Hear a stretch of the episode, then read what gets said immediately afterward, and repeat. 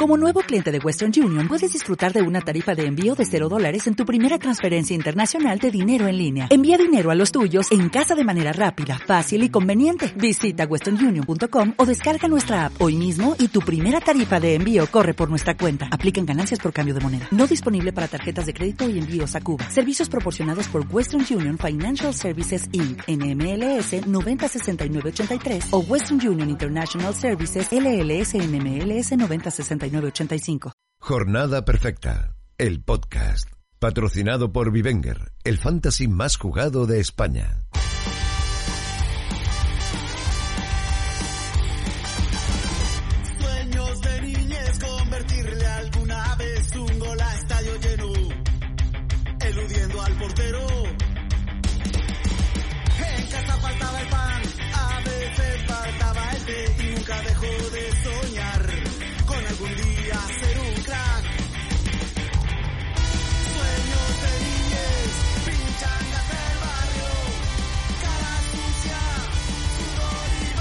Muy buenas, bienvenidos a Jornada Perfecta, bienvenidos al Planeta Fantasy.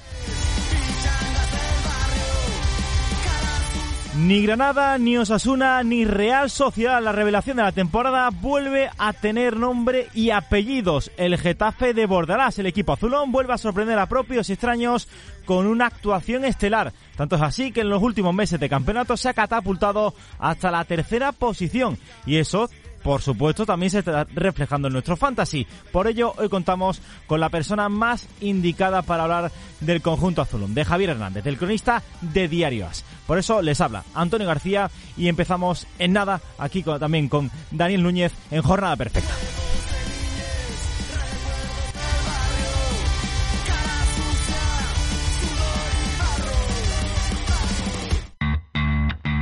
Vigenger, Vigenger, Vivenger. ¿Cómo se llama el juego ese donde compras y vendes jugadores, preparas alineaciones y compites con tus amigos? Villanger, papá, Villanger, creo. Vivenger. Si con ese nombre es el fantasy más jugado de España, es que tiene que ser muy bueno. Lo digas como lo digas, súmate a Vivenger. Descárgate ya la app o entra en vivenger.com.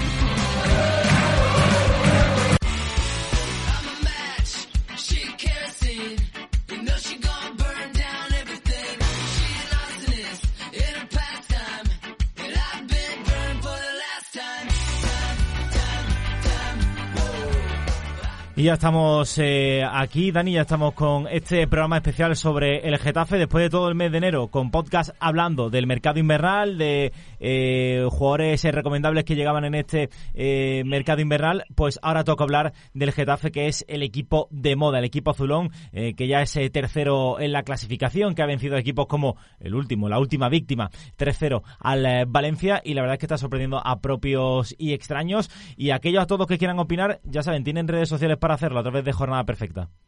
¿Qué tal? Muy buenas. Pues sí, eh, es muy pertinente, ¿no? Hablar del Getafe en estas condiciones, además con un partido de mucho nivel el que viene este fin de semana contra el Barça y, veremos a ver hasta qué punto puede llegar este Getafe, además eh, fuera del Coliseum, ¿no? Como visitante. Sí, pues eh, ya tenemos con nosotros al otro lado del hilo telefónico a Javier Hernández, el cronista del diario AS del Getafe. Javier, muy buenas.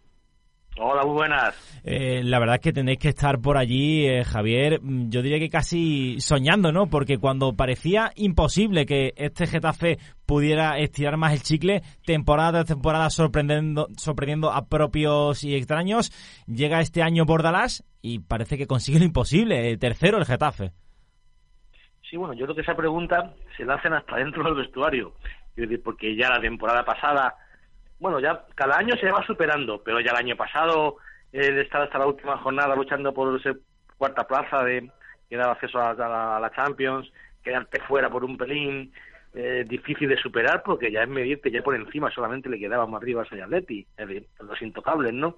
Y ya de repente verte tercero, eh, superando a clubes históricos y con unos presupuestos cinco, seis, siete veces superior al tuyo, eh, yo creo que ni en el propio vestuario se lo imaginaba, ¿no? Nunca ha habido una palabra por parte de Bordalás ni de los futbolistas eh, insinuando siquiera que podían ser terceros o situarse a mitad de liga, porque la importancia de estos estamos en la jornada de veintitantos y está ahí tercero, de recién 14 terceros en jornadas.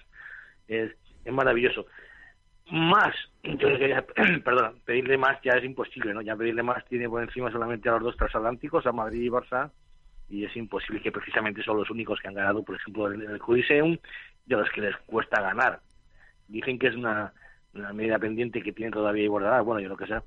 Esa cuenta pendiente la tienen todos. ¿Quién gana Madrid y Barça, no? Sí, eso es una cuenta pendiente que prácticamente, como tú decías, ¿no? Tienen eh, todos los equipos de, de primera división y del mundo, ¿no? Eh, parecía, eh, Javier, que se iba eh, Cabrera en este mercado invernal. El español pagaba la cláusula de 9 millones de euros y aparece Cheita. Y, oye, ¿quién es Cabrera, Javier? Sí, bueno, una- uno de los grandes éxitos de, de, Bordalás y que, que no se le eh, reconoce en 100% es la capacidad para sobreponerse en cuanto a bajas y demás. El año pasado tuvo bajas importantes como la de Amato, de Antunes, lesiones de 6, 7, 8 meses, donde salía un sustituto y no se notaba. Este año, por ejemplo, estaba el caso Cabrera, bueno, y la pregunta era, ¿y quién era Cabrera antes de venir al Getafe? Total. Pues Cabrera antes de venir al Getafe era estaba en el Crotone italiano totalmente olvidado y perdido allí. Eh, su carrera deportiva, a pesar de haber estado en grandes clubes, nunca fue muy profesional en cuanto a rendimiento. Y aquí a Bordalás le metió en vereda y, y, y al final se sintió mejor que nunca y ha evolucionado hasta el punto, pues eso, pues que consiguió un contrato que era tres veces o cuatro por superior al que cobraba en Getafe. Suple muy bien las carencias eh, personales, individuales en Bordalás, eh, poniendo a otra pieza en su tablero, pero no se resiente el juego conjunto. Que es un mérito del entrenador, de lo mucho que ensañan, que entrenan, están mecanizados sus movimientos, pones a Cheita, que estaba en el Huesca, que no lo quería nadie, que vino gratis, que tal, y bueno, y le ves ahí y el estudio hace de maravilla. Javier, quería preguntarte, a- al hilo del tema del central, eh, han llegado Chema y Cabaco, eh, ¿en qué posición quedan estos dos fichajes? Además, se ha soltado pasta por ellos y ahora parece que Cheita está teniendo continuidad. Eh, ¿Quién va a jugar? Bueno, eh, yo creo que de manera inmediata va a jugar Echeita. Eh, ¿Por qué? Bordalás habitualmente suele ser fiel, perdón, con, con, sus, con sus chicos, ¿no?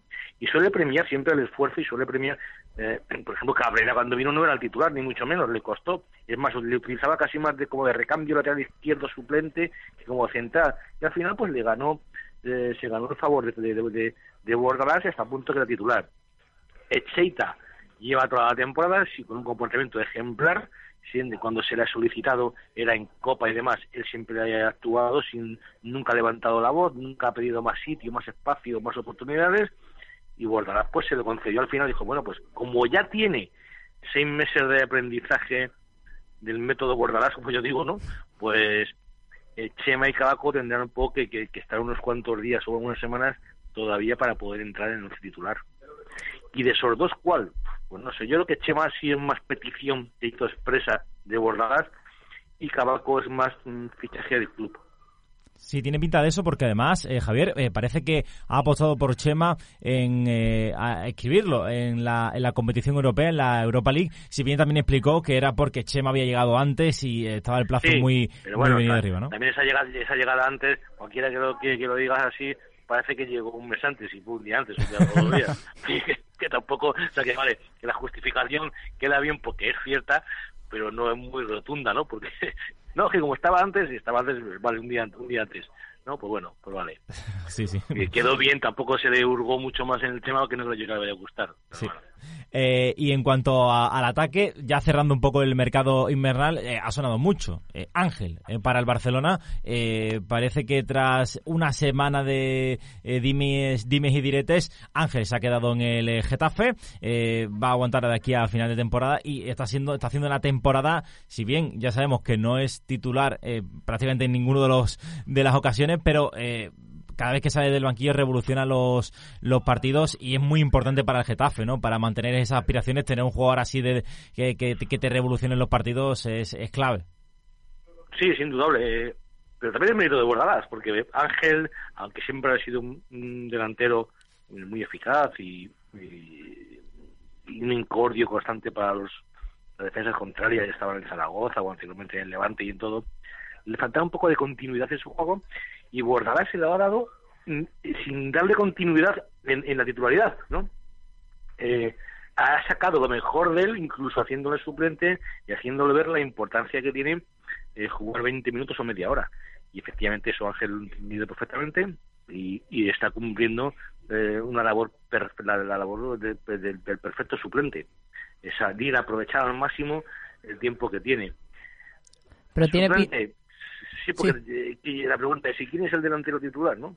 Sí, eh, iba, iba a eso, sí, porque después de la exhibición de Jorge Molina el otro día y los buenos partidos que está haciendo Jaime Mata, que a mí me está encandilando últimamente, pues, y luego entra Ángel y también pues da una asistencia y de hecho, si no me equivoco, es el máximo goleador del equipo, ¿quién Sí. juega? Yo creo que eh, en, en el esquema fijo que tiene Bordalás hay un delantero. Hay un delantero que tiene plaza siempre, que es Mata. Y luego la otra, pues en ocasiones, según el estilo de juego del contrario y según quiera un poquito más de velocidad o quiera aguantar más la pelota o necesiten tener un poquito más de altura, pues pone a Molina o pone a Ángel. Ahora, en esa baraja de posibilidades entrará también Daverson, un futbolista con el cual eh, Bordalás también tiene cierta ilusión en él y vamos a ver qué es lo que le puede otorgar. Eh, pero yo creo que Mata es no, a Mata no le saca del, del once titular nunca, únicamente que sea por descanso. Ahora que llega, bueno, no tiene Copa del Rey, pero ahora que llega, por ejemplo, partidos de, Liga y partidos, los dos partidos de la eliminatoria contra el Ajax, eh, seguro que eh, Bordalás irá rotando para que no jueguen siempre los dos mismos. Ya hará un juego con los tres delanteros o con los cuatro, irá combinando. Pero yo estoy seguro que el que más va a jugar de todos va a ser Mata. Sí, todo apunta a que, a que va a ser el, el fijo, ¿no? El gran fijo de, del ataque Sí. de, de, de Bordalás. Eh, después, ya en clave fantasy, Javier, tú sabes que, bueno, pues aquí los oyentes buscan un poquito ese, ese morbo, ¿no? De las picas, de los puntos. Mm. Eh, no sé si sabrías decirme quién es, eh, no sé si te meten un marrón también, eh, quién es el jugador más puntuado a través del método de diario AS de picas. Eh, ¿Cuál es el jugador de Getafe más puntuado hasta la fecha? Porque, claro, hay varios candidatos a serlo. Eh, no sé si eh, te meto en un lío, pero sí sabría decirlo. No me metas en un lío, pero te voy a decir por qué. Porque voy a ser sincero. No llevo una contabilización de los de la, de, de la suma de picas que se les otorga a los futbolistas. Pero no lo llevo yo en el Getafe y te puedo asegurar seguramente que no lo llevará ningún ningún redactor, ningún cronista tiene una cuenta paralela que vaya contabilizando los puntos. Ah, pues mira, este me suba no sé cuántos en lo que va de temporada, fulanito tiene 30 picas, este tiene 20.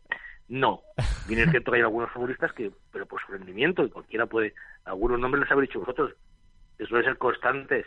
Eh, eh, pues bueno, hay días que Soria lo hace muy bien. El día como el día anterior, como no tuvo ni, ni siquiera que intervenir, pues claro, no puede tener un 3. Llené, llené es difícil el día que baje de, de dos picas, ¿no? Pero porque es así, pero porque, porque es, es eh, futbolísticamente Llené eh, es un central que es el jefe de la defensa y raro es el que hace algo mal. Y siempre tiene muchísimos robos de balón.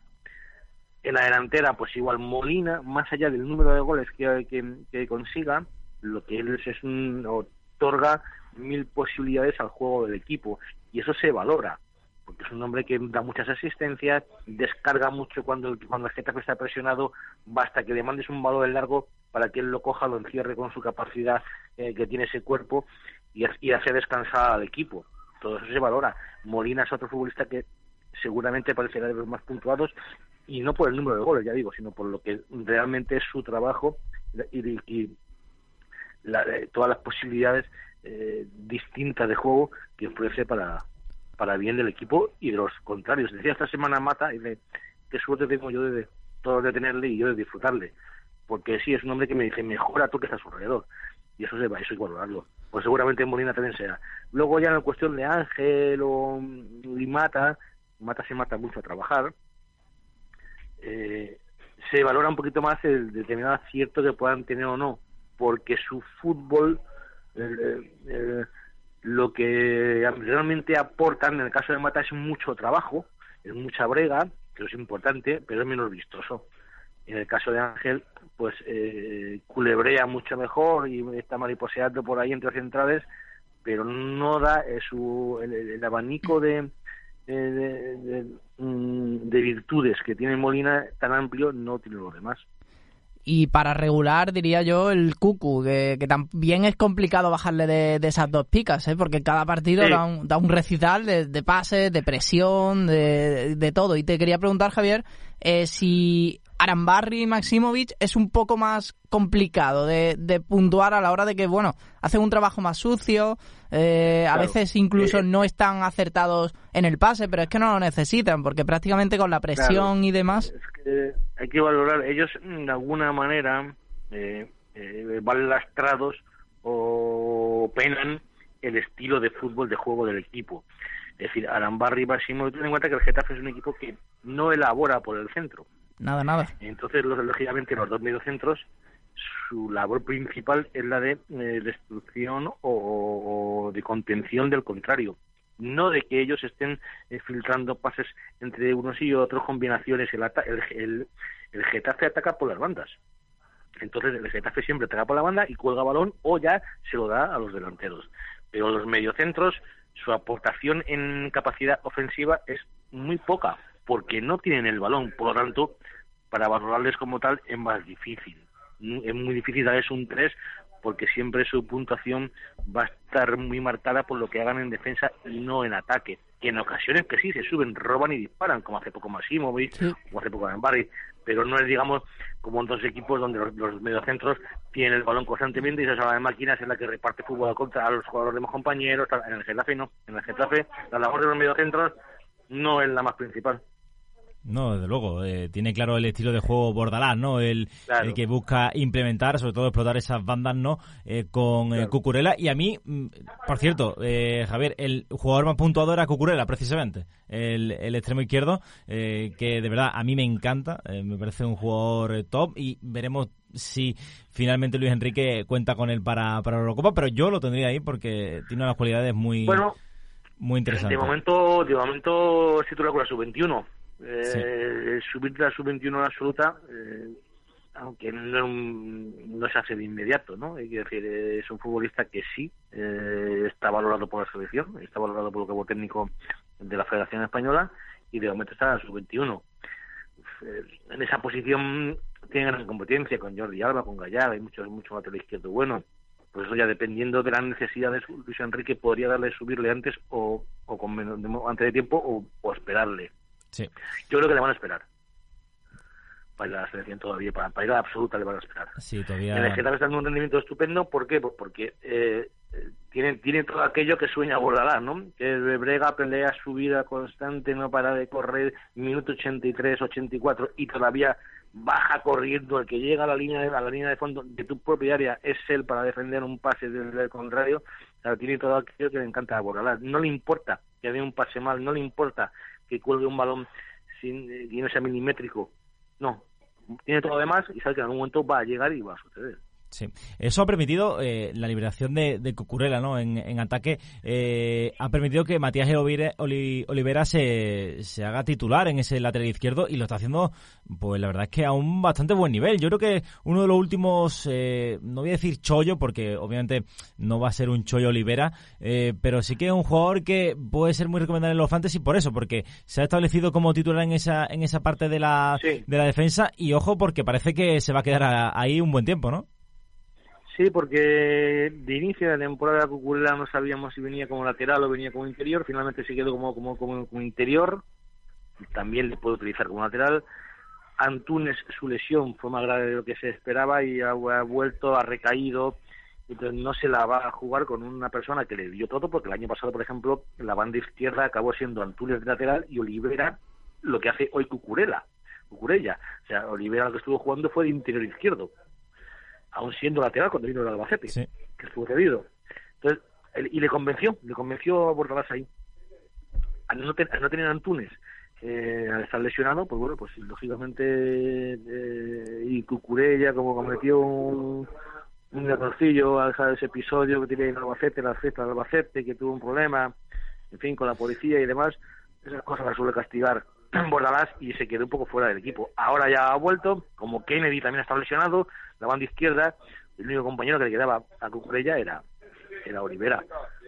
Y un chaval joven que el año pasado ya sonaba, que igual iban a vender al Atlético de Madrid o algunos otros, ah, le encanta a, a Bordalás y teniendo en cuenta que Antunes dudo mucho que se vaya a ganar la titularidad de a final de año porque no está al 100%, no por su capacidad, sino porque no está al 100%, pues eh, seguro que Bordalás va a continuar dando eh, la titularidad en la que le izquierdo a, a Olivera fijo. Yo apuntaría ese nombre porque me parece un jugador muy interesante. Eh, antes de que mi compañero te haga ya la- una de las últimas preguntas, eh, te quería preguntar por Jason o por, creo, Jason. No sé exactamente siempre tenemos la misma duda. Eh, ¿qué Sí, ha bueno, le llaman, le llaman Jason. Jason, vale, eh, mm, ¿qué ha pasado con él? Ha desaparecido del mapa, tuvo esa pequeña lesión y parece que eh, Niom le ha comido totalmente la, la tostada en esa banda derecha. Bueno, sí, porque al final Nión, que vino aquí con una segunda opción, en el primero era Fulquier, que ya estuvo el año pasado, finalmente Fulquier no pudo venir, o no se llegó a un acuerdo con él,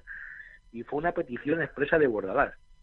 Entonces Nión, que el Leganés, por ejemplo, mm, lo podía haber retenido, aunque era cedido, tenía la cesión, pero no la pidió, y al final, pues Bordalás sí dijo que quería a cedido, si le han dado la, le han concedido esa cesión, confiaba tanto en él hasta el punto, si recordáis al principio de temporada, como no tenía tres, estaban lesionados Olivera, Antunes y no tenía nada antes de Ucrania, pues Nión era el lateral izquierdo Sí, y sí. era diestro, y es diestro.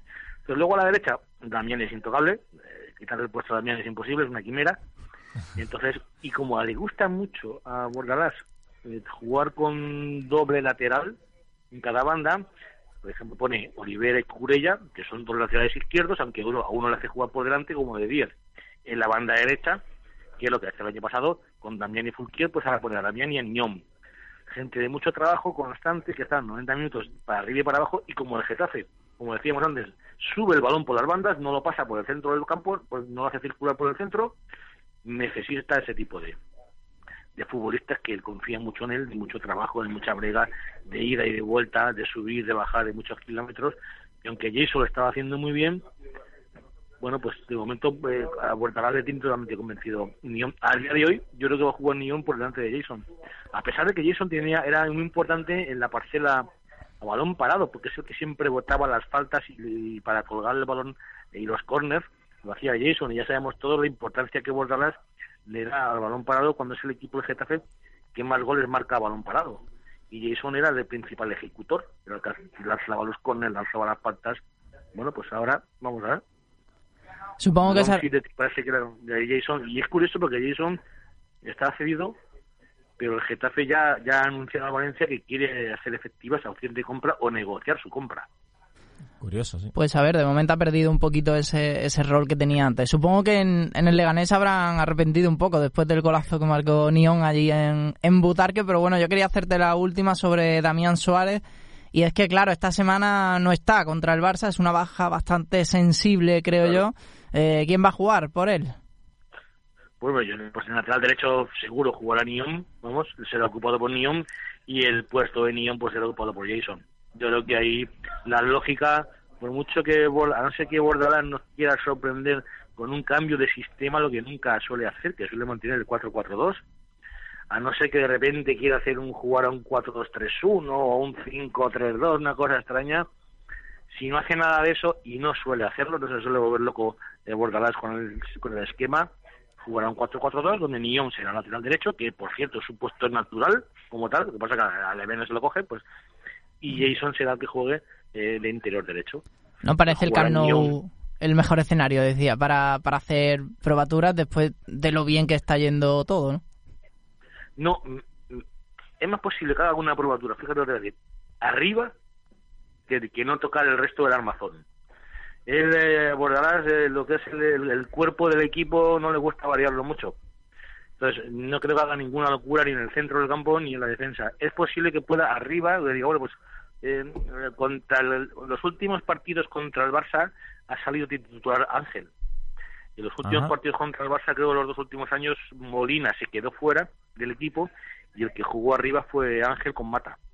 Pues nos Vamos a ver en esta ocasión eh, cómo será. O si mete a Davidson, que puede ser otra, la bala que tenga ahí guardada, que, que es un tío rápido, porque como le gusta, entiende Bordalás que no son muy rápidos los centrales del Barça, y la defensa del Barça pues tiene algunas lagunas en cuanto a velocidad, por eso siempre le gusta poner a Ángel arriba, eh, que es una persona muy rápida y enseguida culebrea, muy incesante, sacar más provecho, por ejemplo, que con, que con Molina, ¿no? Teniendo en cuenta que va- la posesión del balón la va a tener la mayor parte del Barça, del tiempo el Barça, lo que hay que hacer es correrle, en cuanto lo tengas, la transición muy, muy rápida.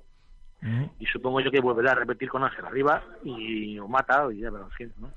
Perfecto, pues tomamos nota porque eh, la verdad es que teníamos un once ahí con Molina y con Kennedy en la banda derecha. A ver por qué termina apostando eh, eh, Bordalás, pero sí que tiene pinta de que va a intentar aprovechar esa esa circunstancia y meter a. Hombre, yo te digo, eh, Sí. os, os cuento, o sea, eh, de lo que es la defensa, Niño más el lateral derecho seguro y eh, Jason, eh, de interior, que es el que venía siendo hasta hace poco y que, y que tampoco ha hecho nada para ser apartado como tal, o sea, tiene no ha cometido, eh, no ha hecho ninguna melonada, no ha hecho, no ha hecho nada grave, no ha hecho, ningún- no ha hecho una barbaridad de ningún tipo, siempre ha cu- ha cumplido, le ha gustado más o menos, pero siempre ha cumplido, eso es lo que va a jugar.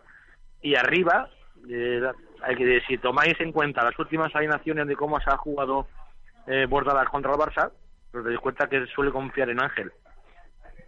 Pues lo que vamos a hacer Por es por eso, porque, porque, porque le gusta esa velocidad que tiene él para poder cogerle la contra al, al, Barça.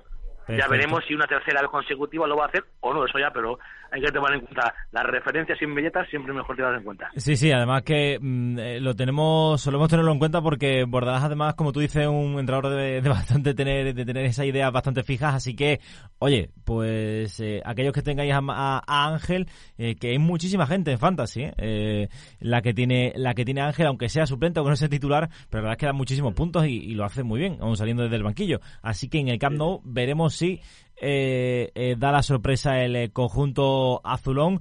Ya, Javier, para, para despedirnos, eh, una porrita, dinos cómo crees que vas a quedar el partido en el Camp Nou. No es fácil, ¿eh? No es fácil. No es fácil, pero... No, porque sabes que siempre con el Barça en su campo, pues lo mismo, si no lo hace bien, si lo hace bien, bien, es capaz de meterte un saco, como que si no le sorprendes. Y justo el Getafe es uno de los equipos que puede sorprender a cualquiera. Ya no solo al Barça, a cualquiera. Sí. Si le ponemos un poquito de toque azulón, que me ponen un 2-2, venga. Un 2-2. Oye, pues mira, no, es, no está mal tirado. O sea, Yo, iba a decir 1-1, o sea que por ahí va la cosa. Hombre, si hay un equipo en el que confío ahora mismo para plantarle cara al Barça y poder rascarle un poquito, eh, puede ser el, el Getafe, sin ningún tipo de duda. Y este Barça quitando la goleada al Leganés en Copa del Rey, la verdad es que con mucha, mucha solvencia a, a todos los equipos no, no ha ganado, la verdad. Y, Sí. y el Getafe parece una piedra complicada.